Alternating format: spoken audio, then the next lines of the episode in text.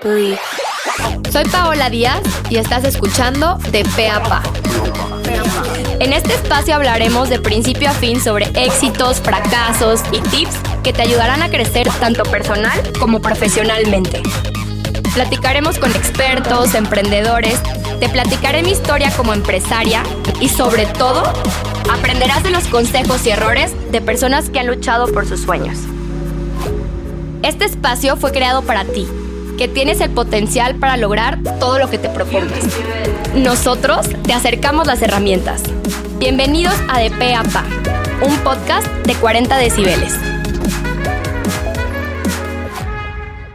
Bienvenidos a un nuevo episodio de De Pa. Me siento muy afortunada de tener aquí conmigo a Frank Moreno. Él es alguien que ha sido mi mentor, o sea, a pesar de que a lo mejor él eh, no lo sabe, la verdad, Frank, me has ayudado muchísimo en cuestión de estructurar mi negocio y es algo que, te quiero agradecer y reconocer. Eh, eres una gran inspiración para mí y para muchos. O sea, creo que eh, el ver que sí se puede, que puedes, no sé, lograr tus sueños realidad y que puedes crear una agencia que realmente sea rentable.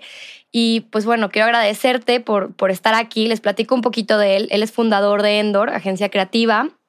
Este, él tiene un equipo que ha desarrollado, yo que más es el número que tengo aquí, o sea, miles de marcas, tanto nacionales e internacionales.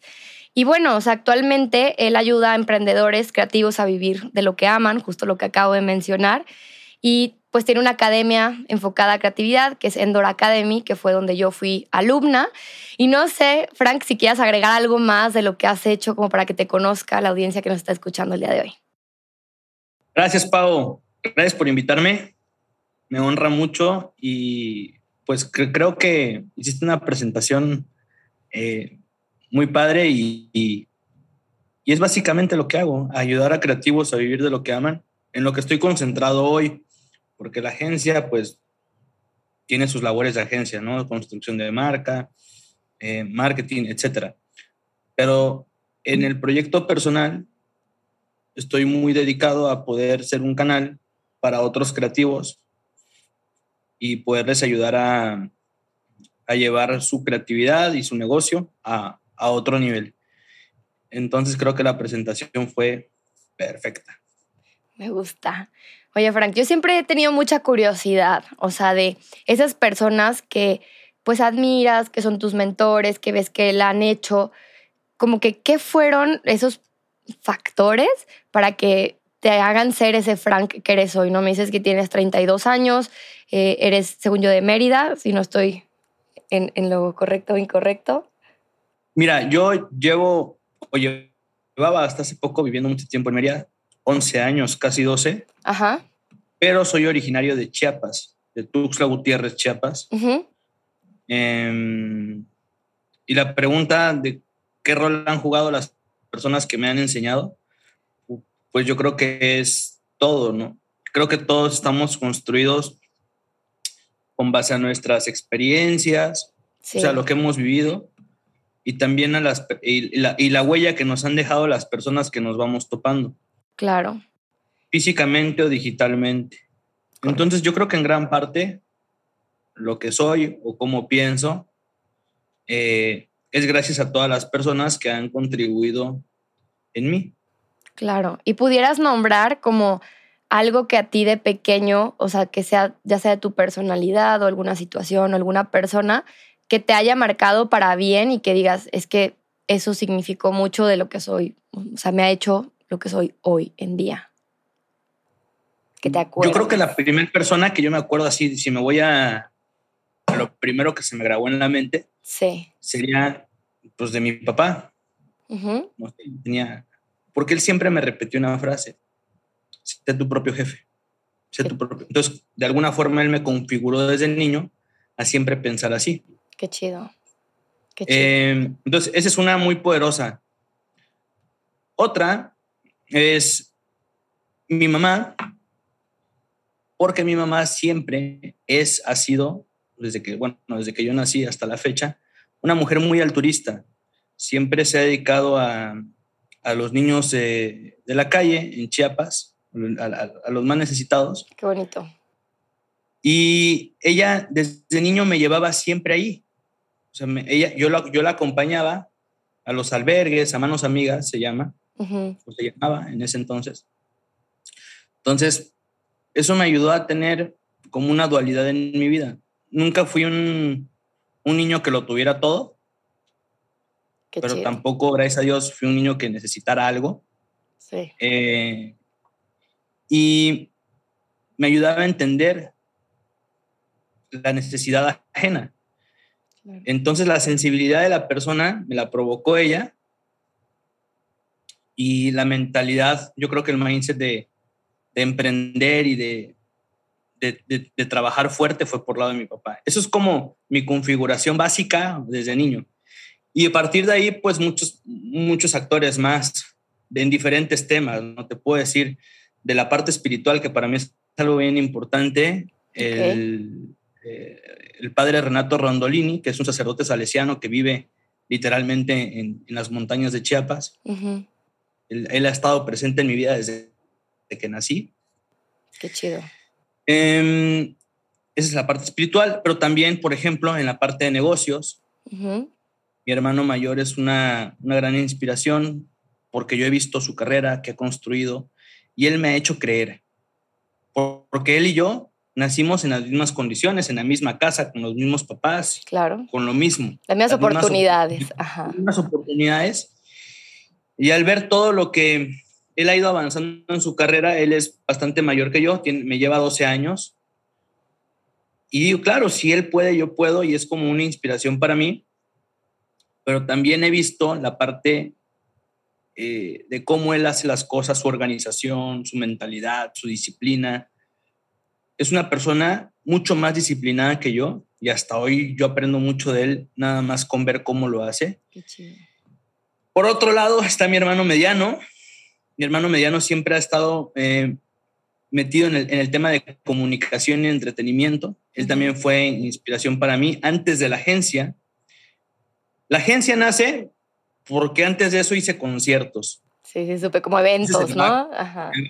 sí. Tuve la oportunidad de hacer varios conciertos, unos pequeñitos y otros grandes, pero quien me dio la inspiración para hacer eso fue mi hermano Bruno, porque yo desde que estaba adolescente veía cómo él hacía eventos y eso me inspiró a mí a hacer eventos después y de ahí nace la agencia siempre ha sido una persona que me da consejos desde la parte comunicacional, desde que yo estaba empezando a construir mi marca personal, me decía, oye, deberías de hacer acá, deberías de hacer para allá, deberías, como que me, ha servido mucho su guía. Ese es como mi primer círculo.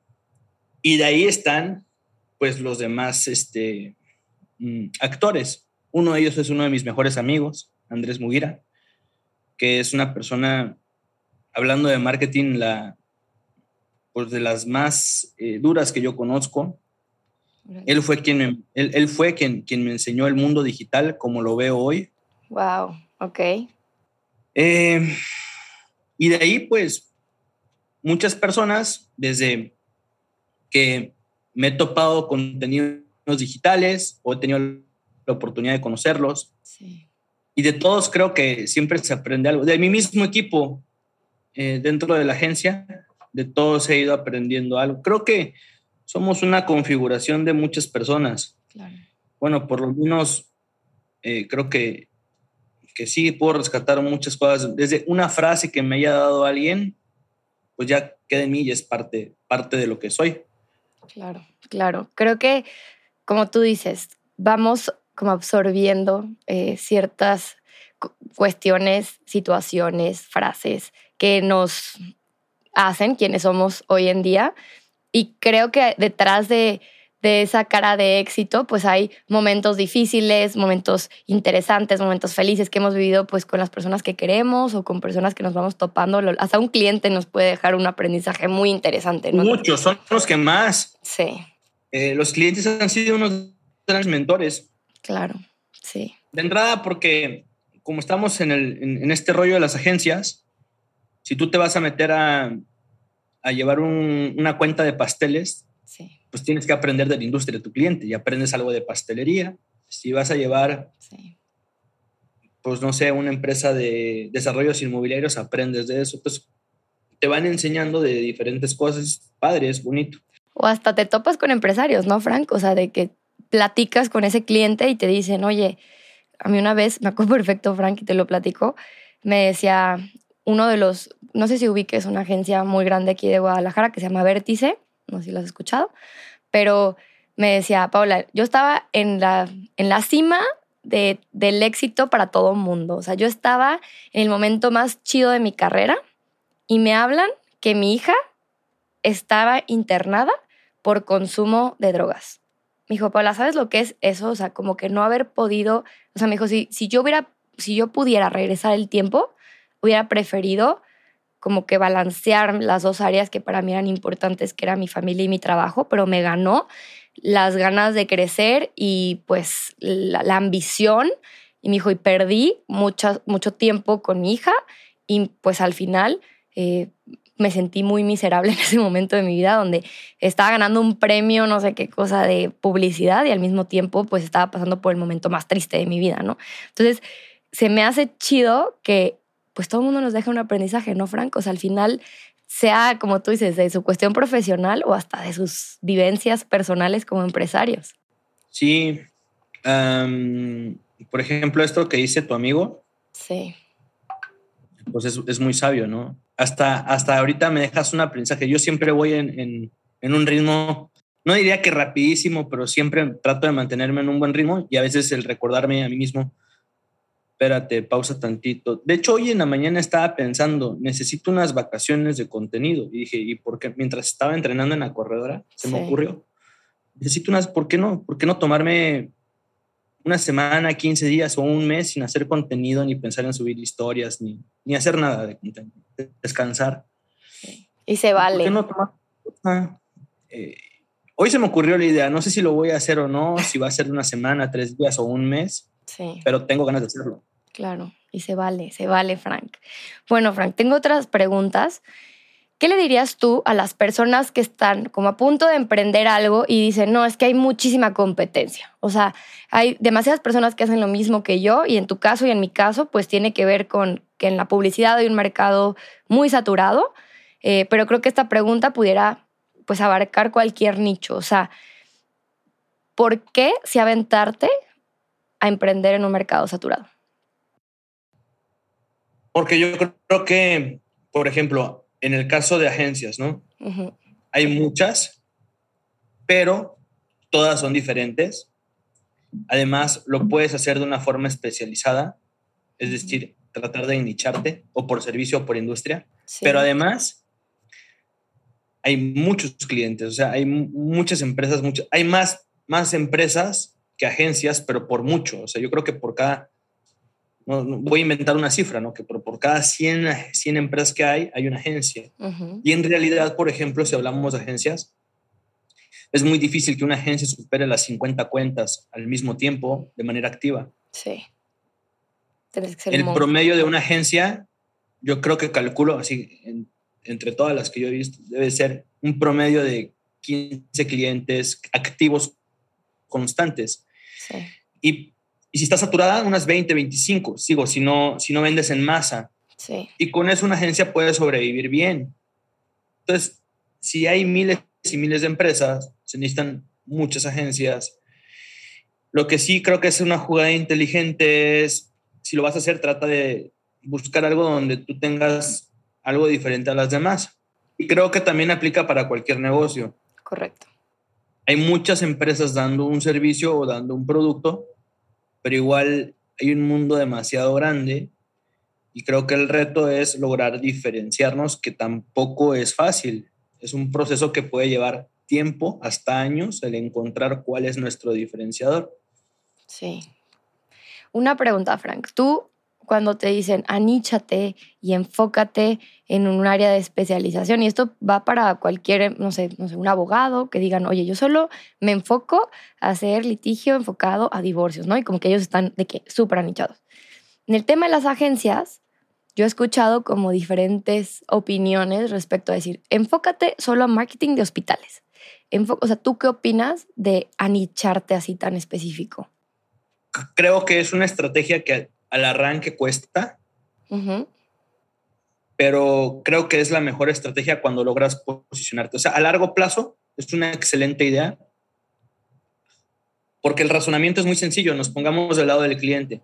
Yo soy el dueño de un hospital y necesito una agencia. Y llegan tres agencias a ofrecerme sus servicios. Dos agencias son normales, pero hay una que se especializa en hospitales. Te da más confianza. ¿A quién voy a contratar? A la que sabe más de mi nicho. Claro. Entonces creo que especializarte por servicio también puede ser otra. por ejemplo, sobre todo aquí en Estados Unidos hay agencias especializadas en WhatsApp. Sí. Agencias especializadas en TikTok. O la, la hiperespecialización en servicio también puede funcionar. Y creo que en México nos da más miedo, ¿no, Frank? O sea, como que creo que es querer abarcar todo y decir, voy a darle a todos los clientes porque puedo hacer todo. Lo puedes hacer, pero ¿qué tan perfecto lo haces, ¿no? O sea, ¿qué tan profesional? es, una, es como la manzana irresistible, ¿no? Sí. Porque te ponen un cliente y tienes al diseñador que también, o sea, normalmente, por ejemplo, un diseñador multimedia normalmente también sabe diseñar. También podría ser community manager. Correcto. Y también podría ser copywriter. Entonces, dentro de una agencia, una misma persona puede cubrir tres roles, cuatro roles. Y para la agencia, es decir, pues si me están pidiendo que dé un servicio que lo pueda hacer el equipo que tengo interno y me van a pagar, ¿por qué no? Sí, claro. Y yo no considero que sea una mala estrategia para arrancar, porque arrancar una agencia es complicado y necesitas valerte de todo para poder sobrevivir. Entonces, para el inicio, creo que hay que darnos algunos permisos. Podemos ser todólogos al inicio y creo que aplica para cualquier negocio, ¿no? O sea, al principio. Sí, pero siempre estando conscientes en, en nuestro foco de qué queremos. Sí. Y si es, si es este, puede ser muy tentador el hecho de, de, agarrar clientes que no vayan dentro de lo que tú quieres porque te hacen una buena oferta o porque necesitas ingresos para cubrir la nómina. Correcto. No, y se vale, se, vale siempre y cuando tengamos claridad de a dónde queremos llegar. Claro, claro, creo que eso es importante. Hay algo que, que, a mí me marcó mucho, Frank, cuando yo arranqué Nimbus, y no sé si a ti, para ti sea similar. Te voy a platicar una pequeña historia. Eh, mi socio viene de una empresa súper godino, ¿ok? O sea, de que checador, casi casi uniforme, eh, cero flexibilidad con vacaciones, etcétera, ¿no? Entonces, yo venía de, de, trabajar en una agencia en Guadalajara donde estábamos como chinos, Frank, o sea, literal. O sea, yo no podía hacer, eh, o sea, literal estirar bien mi codo porque ya estaba otra persona al lado y mi jefa estaba atrás viendo todo el tiempo lo que estaba haciendo. Y yo dije, ¿qué es esto? O sea, no me dejan ni siquiera respirar, ser creativa eh, y literal atrás de mí, ¿no? De que, ¿cuándo vas a entregar esto? Y tiene que quedar hoy. Y demasiada presión porque pues era una agencia grande. Y yo dije, ¿sabes qué? Yo no quiero esto. O sea, yo no, nunca quiero, si yo llegara a tener mi agencia, vivir esto otra vez. Y fíjate que me especialicé en UX design, o sea, en, en diseño de plataformas. Y ahí entré a una empresa que es de tecnología, ¿no? Aquí en Guadalajara es muy conocida, se llama Wiseline. Y sucede, Frank, que literalmente había chelas en el refrigerador, había canchas de, de, eso, de ping pong, de básquet, había puffs para poderte sentar con tu laptop, te dan de comer, o sea, había un, como un catering. Y yo de, ¿qué, ¿qué es esto? O sea, parece Disney para las personas que no quieren trabajar, ¿no? Entonces cambió mi chip respecto a la cultura organizacional, o sea, entender que está chido que las personas se sientan cómodas trabajando donde, donde están, que sientan un respaldo por parte de la empresa, que sientan que la empresa se preocupa por ellos, eh, que se sientan pues parte del crecimiento de la organización y no nada más como maquinitas con checador. Eh, y para mí fue como un plantear que era lo que yo anhelaba que fuera mi empresa en un futuro, ¿no? Como que fue esa discusión con mi, con mi socio en un principio, a pesar de que éramos tres al principio, y yo le decía, es que mira, yo visualizo que esto sea así, eso en un futuro, ¿no? ¿Cómo fue para ti? Digo, ya te platiqué como cuál fue ese proceso propio de, de mi cultura organizacional y cómo le hemos ido pues puliendo. ¿Cómo fue para ti el entender cómo querías que fuera la cultura en Endor? Yo creo que la cultura en gran medida la construye la persona que la funda, o sea, el ADN o la, la, la personalidad. de la persona que la funda Correcto. y los primeros integrantes del equipo, no solo la persona que la funda. Sí, totalmente. Y a partir de ahí se va construyendo una forma de ser, pero en conjunto. O sea, son varias personalidades combinadas y conforme se va agregando gente y va, va agregando su pedacito de personalidad, la cultura va evolucionando y se va transformando. Es decir, nunca es estática. Correcto. La cultura siempre puede ir cambiando porque van entrando nuevas mentes al equipo y van saliendo otras. Y hay una frase que me gusta que la dijo el CEO de Citigroup, que fue, la cultura siempre, cuando le preguntaron a él la misma pregunta que me haces a mí, ¿cómo lograste tener una cultura tan increíble en Citigroup? Y él dijo, no, la cultura ya siempre, siempre estuvo ahí. Lo único que nosotros hacemos es, fue esculpirla. como El David, de Miguel, el, David. O sea, la escultura siempre estuvo dentro de la piedra. El David siempre estuvo ahí, nosotros nada más le dimos con el cincel y la fuimos puliendo. Creo que todas las empresas traemos una cultura de origen, unas pues más relajadas, unas más duras, pero la cultura siempre está ahí y mucho tiene que ver las personas que fundan el negocio. En el caso nuestro, yo siento que la cultura siempre ha sido mm, gran parte de lo que yo he querido para el lugar donde yo siempre he soñado trabajar desde niño.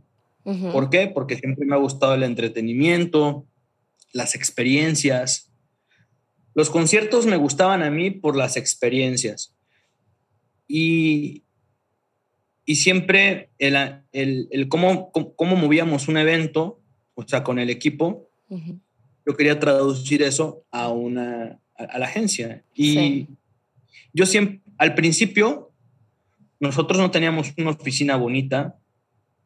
Pasamos por, por varias oficinas conforme íbamos creciendo. Pero eh, yo siempre he dicho que la cultura de una empresa no la hace una mesa de ping-pong, ni un refrigerador lleno de cervezas, ni que eso está cool porque es parte de la cultura. ¿Por qué lo digo? Porque muchos startups, o sea, muchas personas que se conciben un startup creen que es eso, nada más. Creen que es eso, entonces invierten en poner la mesa. Pero, y me pasó ahorita en el Congreso de Bitcoin aquí en Miami. Es uno de los eventos donde más dinero he visto tirado. Literalmente, habían muchos millones de dólares en un evento de cuatro días. Wow llegó Steve Aoki, Dead Mouse, llegaron speakers muy grandes, eh, Ricardo Salinas representando a México, eh, el, bueno, el presidente del Salvador canceló, pero un, evento grande. las, las empresas que llevaron sus exposiciones de empresas relacionadas al, al mundo cripto, NFTs y todo ese rollo, la web 3.0, montaron sus stands con un presupuesto impresionante, les costó carísimo, pero en el evento no había energía un evento, la verdad, aburrido. Entonces yo dije, si la cultura va del dinero y, va de poner cosas padres, porque aquí no está eso? Totalmente. Pues yo siento que por eso es más la personalidad que la infraestructura. Obviamente que como ayuda, ¿no? El hecho de poner cosas cool, que también es parte de la experiencia, sobre todo en el tema creativo para poderte inspirar, que sea un lugar agradable, bonito. Em, y así fue, poco a poco fuimos tratando de volver el lugar más agradable, pero empezamos con una oficina pues, no muy bonita. Y la primera oficina, literal, yo la pinté. Contarle que se viera, contarle que se viera bonita, yo la pintaba, yo la decoraba. Entonces, que también para mí eso es parte de la cultura, el querer estar en un lugar agradable no, no, no, no necesariamente requiere de, demasiados recursos, sino de la pasión de hacerlo bonito. No, y, algo que dijiste en una sesión, Frank, se me quedó súper grabado y justo, o sea, decías que mientras el líder siempre sea alguien que las personas admiren y que vean hacia arriba, no importa que esté sentado en una mesa de Coca-Cola, o sea, literal así lo dijiste. Y, me, y me encantó porque sí es cierto, o sea, eh, el entorno no importa, sino realmente el fondo. Y hay empresas que a lo mejor ni oficina tienen, Frank, pero creo, creo que tienen claridad de ser más humanos, de que les importe su, cada uno de sus empleados. Digo, los valores de cada empresa van a variar, pero creo que esa cultura se forma, como tú dices, de la personalidad de ese líder.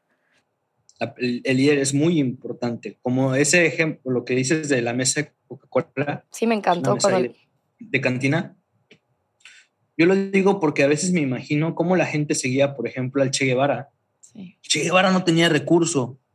¿Y por qué la gente lo seguía? Yo me lo imagino a él sentado en el piso con, su gente rodeándolo, sin dinero, sin comida, pero aún así creían en él y iban siguiendo, sus seguidores, ¿no? Claro. Eh, no sé, la Madre Teresa de Calcuta, lo mismo. Eh, Jesús, sí. Pues los grandes líderes, Gandhi, Cristo, eh, Buda. Buda. Bueno, se salió de su palacio. Pero Entonces, algo, digo, no nos vamos a ir a ese extremo, estoy poniendo ejemplos como muy radicales, pero está bien. Pero su cultura va más allá, su forma de pensar y su personalidad. Claro, claro.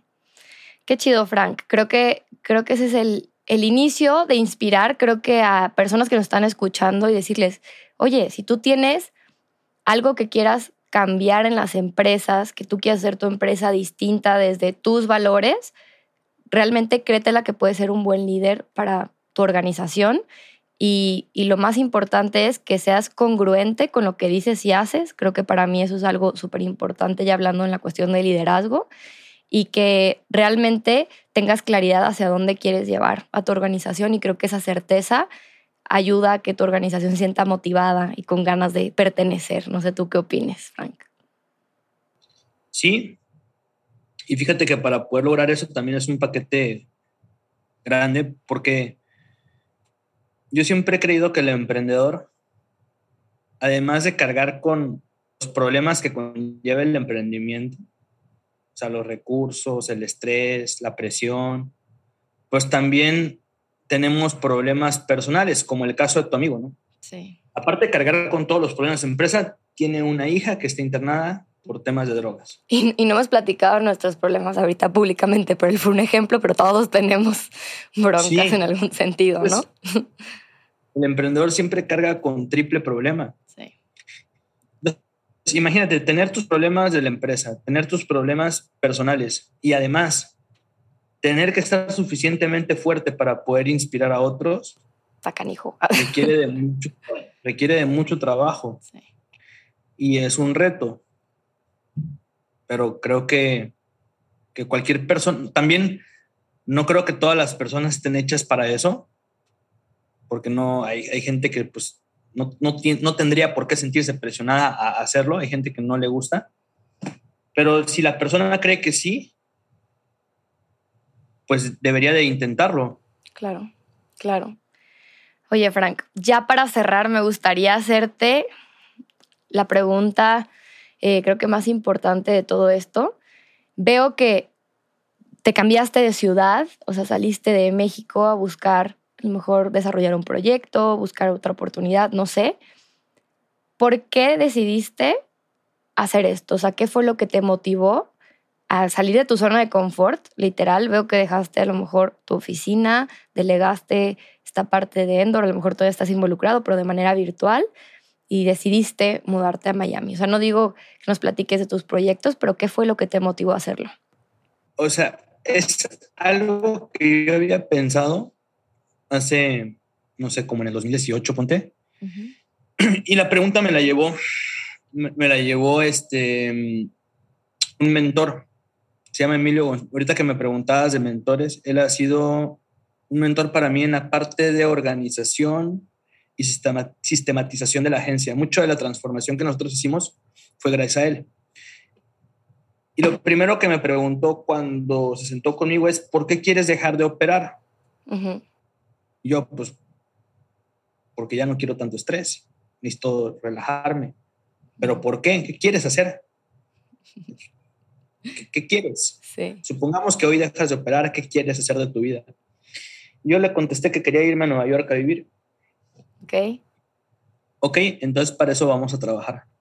Y fue el proceso que ya, ya sabes tú de reestructurar la agencia, pasó alrededor de un año y medio, terminando, no sé, antes, sí, terminando el 2019, ponte. Ya estaba listo. Entonces ya llegaba el momento como que tomar la decisión en el 2020 y nos cae la pandemia. Sí. Entonces, pues, aunque ya podía hacerlo porque ya había logrado delegar, cae la pandemia y esto cambió los planes por completo. Claro. Y todo ese tiempo que han pasado dos años de la pandemia, dos años y medio, no sé cuánto, dos años y medio, ¿verdad? Sí, 2019, sí. Pues todo cambió porque Miami empezó a tomar mucha relevancia. Sí. Digo, Nueva York sigue siendo Nueva York, pero Miami tuvo un cambio radical en, dos años, en los últimos dos años. Sí. Y aparte me queda uno, a una hora y media de vuelo de Mérida, donde está la oficina. Y como que todas las flechas apuntaron a Miami. Hay, un, hay una industria creativa fuerte, es una economía en crecimiento. Dije, pues voy a probar. Y fíjate lo que me preguntaste al inicio, ¿quiénes han sido las personas que te van forjando? Yo decía, ¿será que es el momento? Y si me voy y luego no me gusta, y como que entré como en ese dilema. Y, en, y estaba en, aunque yo ya quería venirme, estaba aquí en noviembre, en Miami vine a un evento. Hay una persona eh, increíble que se llama Millano Dueña. Y él me dice, inténtalo. ¿Cómo? Sí, Sí, vete y Sí. si no te regresas no pasa nada. claro, es que sí, Pero claro. lo intentaste. Sí, Y dije, tienes toda la razón. sí, Me voy a ir y si me regreso, pues ¿qué pasa? No pasa nada. claro. Entonces ese día dije, me voy tal fecha, hice un, o sea, agarré y pues vi cuándo me tenía que ir Sí. y listo. ¿Y qué fue lo que te motivó? O sea, decir, ya logré delegar mi negocio y tengo la capacidad de irme y de des- descubrir nuevos horizontes, o cuál fue esa motivación? ¿Cuál fue la motivación? Yo creo que las, las ganas de querer experimentar y explorar nuevas cosas que no conozco. Qué chido. Eh, sí, las, las ganas de, de explorar y de crecer, de, de entender otras mentes, otra cultura. Totalmente, totalmente. Me vine principalmente por eso, para expandir mi, mi mentalidad. Claro que también el negocio y todo lo demás, que es importante, pero lo primero es expandir mi, mi pensamiento. Frank, pues de verdad, felicidades. O sea, creo que es un gran paso. En, te diría que profesional, pero más personalmente, ¿no? O sea, creo que dejar tu país, dejar a tus amigos, dejar a tu familia, dejar a tu novia, dejar a tu negocio, o sea, de verdad creo que es un paso personal muy interesante y espero que todo fluya perfecto y si no, como tú dices, no pasa nada. O sea, al final creo que esta vida es para aventarte y si no funciona, puedes volver a empezar hoy, mañana, pasado y cuando sea. Y pues, Frank, te agradezco eh, este tiempo conmigo. No sé si quieras agregar algo más antes de irnos y pues que me digas dónde te podemos encontrar. Gracias, Pau. Gracias a ti por, por el tiempo. Ojalá que este contenido le pueda servir a alguien que está pensando en algo similar a todo lo que platicamos. Sí. Y yo creo que para cerrar, el mismo consejo que me dieron es el que, el que doy, porque es por el que estoy aquí hoy, o sea, por el cual me aventé antes de lo planeado, es cualquier idea que tengas, inténtala y no pasa nada. Sí. Es, me acuerdo que Millán me dijo, con solo intentarlo, estás haciendo más que la persona que se queda acostada en su sillón o en su cama. Sí. Sí. Y me dijo, tienes dos opciones, quedarte ahí sentado o intentarlo. Qué Pues gracias. Yo soy Frank Moreno, así estoy en todas mis redes, Instagram, mm, Facebook, TikTok. Twitter, YouTube, TikTok, en todos lados. Frank Moreno. Gracias, Pau, por el tiempo. Mucho éxito a ti en tu nuevo paso igual. Gracias. Mucho éxito con Nimbus, con la agencia, con tu equipo Gracias. y con tu nueva vida. Gracias, Frank. Y a todos los que nos escucharon, pues nos vemos en otro episodio de De Pe a Pa.